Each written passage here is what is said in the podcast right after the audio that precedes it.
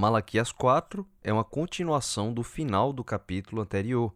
E o Senhor tinha dito que chegará o dia em que ele vai mostrar a diferença entre aqueles que servem a Deus e aqueles que não servem. Ainda nesse tema, Malaquias agora é inspirado a explicar, em termos ainda mais claros, porque o Senhor tinha dito que, no verso 17 do capítulo 3, Naquele dia que prepararei, diz o Senhor dos Exércitos, poupá-los-ei como um homem poupa seu filho que o serve. Mas do que é que os fiéis filhos de Deus seriam poupados? O que é que acontece nesse dia prometido pelo Senhor? É isso que Malaquias 4 vem nos dar resposta. No verso 1 já começa dizendo assim: Pois eis que vem o dia e arde como fornalha, todos os soberbos e todos os que cometem perversidade serão como restolho. O dia que vem os abrasará, diz o Senhor dos Exércitos, de sorte que não lhes deixará nem raiz nem ramo. Neste mesmo capítulo, aqui, Malaquias 4, no verso 5, o Senhor também chama esse dia de o grande e terrível dia do Senhor. Então, nesse dia de juízo, os ímpios serão de todo consumidos completamente, até virarem pó, como diz no verso 3: Pisareis os perversos, porque se farão cinzas debaixo das plantas de vossos pés, naquele dia que prepararei, diz o Senhor dos Exércitos. Então, Malaquias 4, ele é um capítulo essencial para desfazer uma infeliz confusão muito comum sobre a destruição dos ímpios. Primeiro, antes de até entrar nesse tópico em si, é, é preciso, é importante lembrar que o Senhor jamais quis que nenhum dos seus filhos se perdessem, né? E é justamente por isso que ele insiste tanto, com tanto amor, através dos seus profetas, séculos a fio, fazendo apelos infindáveis para o arrependimento, com o desejo sincero, né, um desejo profundo de salvar todo mundo.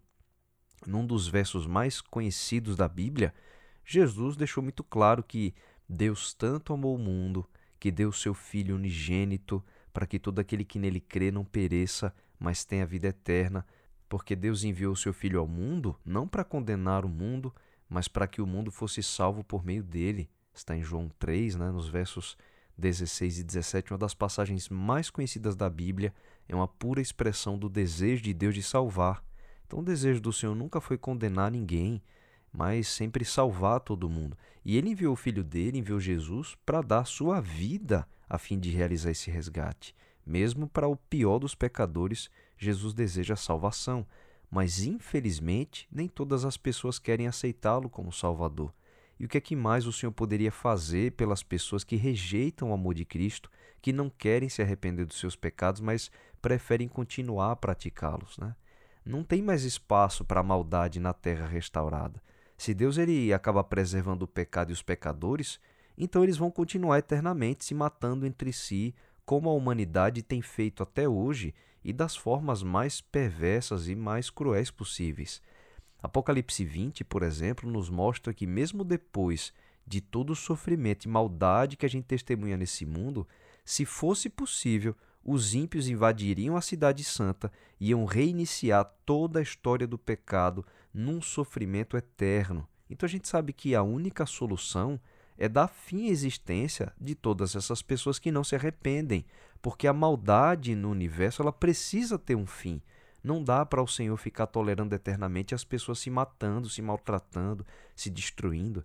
Então, o profeta Malaquias, nesse capítulo, e o último né, capítulo da Bíblia também, assim como faz João no Apocalipse, até Jesus, ele também fala sobre o que vai acontecer no grande e terrível dia do Senhor, quando Deus vai finalmente intervir para dar um ponto final na história do pecado e os ímpios serão destruídos para não mais fazerem mal a si mesmos e também aos outros.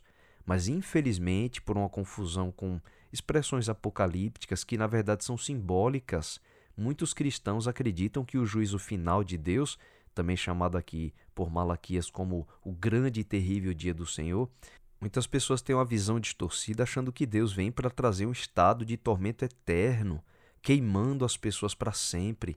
E de fato o livro de Apocalipse traz expressões assim, mas elas não são literais. Veja, por exemplo, no livro de Judas, eh, ele trata ali sobre o juízo de Deus sobre as cidades de Sodoma e Gomorra. E diz assim Judas no verso 7, é um livro de um capítulo só, né?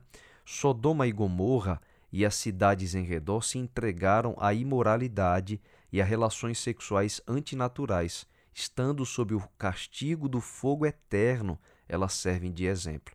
Então, observe, Judas diz aqui que Sodoma e Gomorra estão sob o castigo do fogo eterno, mas a gente sabe que Sodoma e Gomorra não estão pegando fogo até o dia de hoje, muito pelo contrário, ambas as cidades receberam a punição do fogo eterno, mas foram completamente destruídas pelo fogo.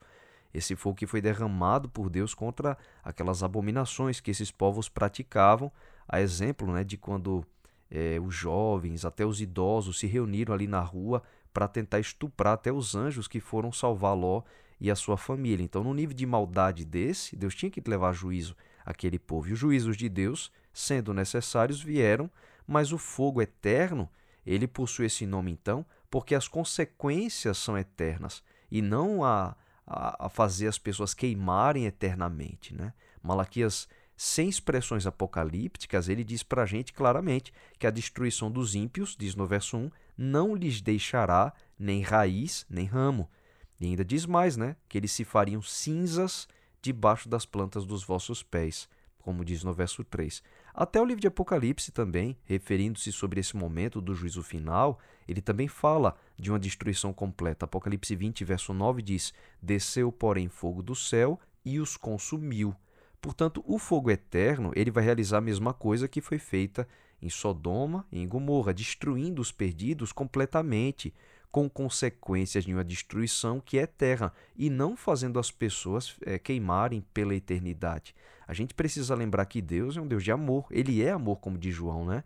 Ele precisa sim, felizmente, né, os, os ímpios não se arrependem, então Deus precisa destruí-los, até por ter compaixão deles próprios, porque sem arrependimento eles praticariam mal para sempre. Mas é inconcebível que o Senhor mantivesse pessoas como tochas acesas, queimando pela eternidade, sofrendo para sempre num tormento interminável.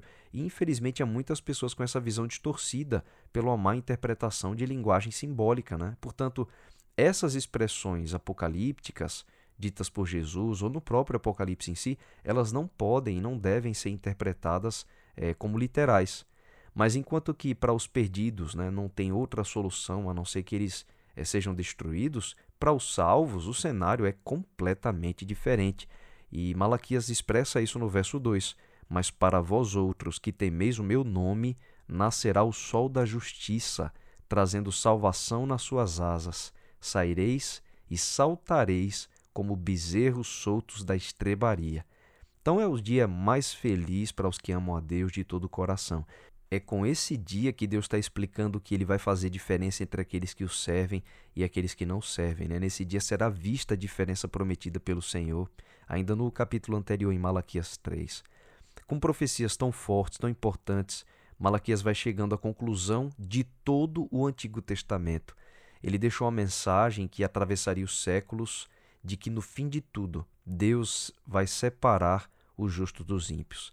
E termina com a instrução do Senhor para os israelitas, ali da sua época, para que eles lembrassem da lei de Moisés que foi dada para todo Israel. Esse conjunto de leis né, que deveriam sempre ter regido a vida deles em Canaã, para que eles se tornassem essa nação justa, boa, um instrumento de salvação para todos os povos. Bom, nos últimos versos, Malaquias deixa a última profecia do Antigo Testamento, nos versos 5 e 6, dizendo assim: Eis que eu vos enviarei o profeta Elias, antes que venha o grande e terrível dia do Senhor. Ele converterá o coração dos pais aos filhos e o coração dos filhos a seus pais, para que eu não venha e fira a terra com maldição. Elias, prometido aqui, né, ele foi um dos profetas mais respeitados, mais importantes, mais reconhecidos de toda a história do povo de Deus. Sozinho, ele foi usado pelo Senhor para lutar contra mais de 400 falsos profetas de Baal, e Deus se manifestou através de Elias de uma forma poderosa, sobrenatural, a fim de que a nação toda ali, eh, numa apostasia profunda, pudesse ver a diferença né, do verdadeiro Deus, pudesse testemunhar a soberania do Senhor. Agora o Senhor promete que ele traria um novo Elias para o povo de Israel, e esse Elias realizaria um trabalho importante de conversão. Quando Jesus ele esteve na terra, ele explicou essa última profecia de Malaquias, essa profecia com a qual se encerra o Antigo Testamento. Jesus menciona as palavras de, de Malaquias lá em Mateus 11, nos versos 13 e 14. Porque todos os profetas e a lei profetizaram até João. E se o quereis reconhecer, ele mesmo é Elias que estava para vir. Então era João Batista. Ele era o Elias que havia de vir. O Antigo Testamento termina com a promessa da chegada desse mensageiro que prepararia o caminho do Senhor. E depois dessa profecia de Malaquias, acontece um período de silêncio profético de cerca de 400 anos, até que a história do Novo Testamento se inicia justamente com o ministério de João Batista, esse servo de Deus, um homem cheio do Espírito Santo pregando nos desertos e conduzindo multidões ao arrependimento. A obra que havia sido profetizada, né? ele faria um trabalho de conversão. E em Mateus 3, nos versos 5 e 6, é descrito um pouco do trabalho dele, dizendo assim: Saíam a ter com ele Jerusalém, toda a Judéia e toda a circunvizinhança do Jordão, e eram por ele batizados no Rio Jordão, confessando os seus pecados.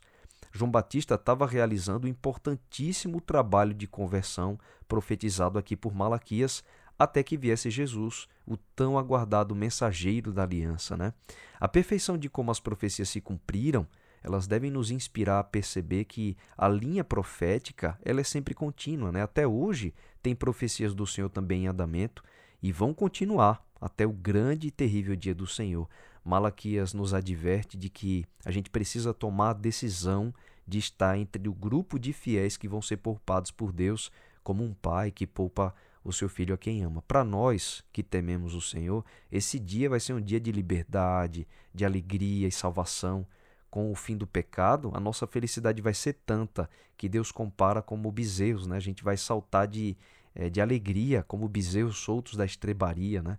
É uma, uma linda cena de libertação, de felicidade. Essa linguagem muito bonita de Malaquias, no meio de uma profecia tão forte sobre a destruição dos ímpios, é o sereno convite de Deus para a gente viver em fidelidade, mesmo em meio ao mar de impiedade que domina esse mundo, porque no final Deus vai mostrar a diferença.